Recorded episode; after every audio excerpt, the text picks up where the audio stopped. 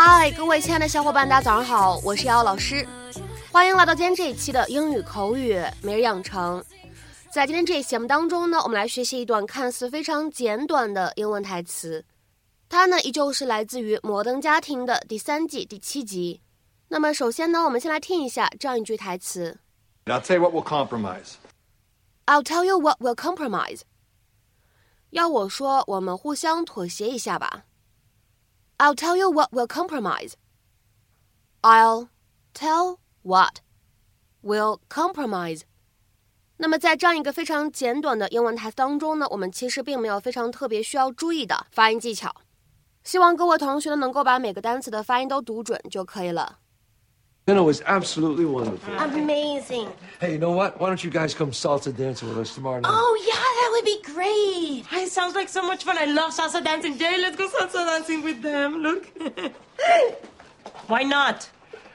I just bought that pay per view fight. I'll tell you what, we'll compromise. We'll watch the fight, we'll eat salsa. Who needs them? Come dancing with us. I know, I wouldn't want to. No, no, you'd be doing me a favor. Shorty never wants to stop, and I could use a break. You hear that, Jay? I never stop. All I hear is she could use a break. 今天的话呢，我们在节目当中呢，将会来学习一个非常口语化的表达，叫做 "I'll tell you what." I'll tell you what. 在口语当中呢，你也可以直接说 "tell you what"，或者呢 "I know what" 都是可以的。那么像这样的短语用于什么样的场合，是一个什么意思呢？This is a phrase indicating that the speaker is going to present a suggestion or their opinion on something. 表明说话的人要提供一个建议，或者说呢，要针对某件事情发表自己的观点和看法。比如说，下面呢，我们来看一下这样的几个例子。第一个，I tell you what, this burger might be the best I've ever had。跟你讲哦，这个汉堡可能是我吃过最好吃的了。I tell you what, this burger might be the best I've ever had。下面呢，我们再来看一下第二个例子。Tell you what。Why don't you go out for a walk, and I'll watch the kids for a while？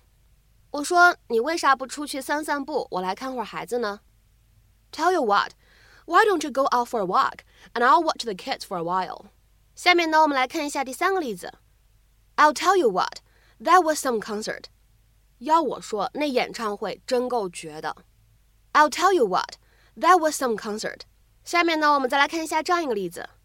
I tell you what, let's ask Fred to lend us his car。 要我说的话，我们问 Fred 借一下他的车吧。I tell you what, let's ask Fred to lend us his car。那么下面呢，我们再来看一下这样一个例子。I know what, why don't you buy her a CD？哈，要说我的意见，你为啥不给她买一张 CD 呢？I know what, why don't you buy her a CD？下面呢，我们来看一下倒数第三个例子。I'll tell you what, let's stay in instead。要我说吧，咱们就还是待在家里吧。 I'll tell you what, let's stay in instead。好，再来看一下倒数第二个例子。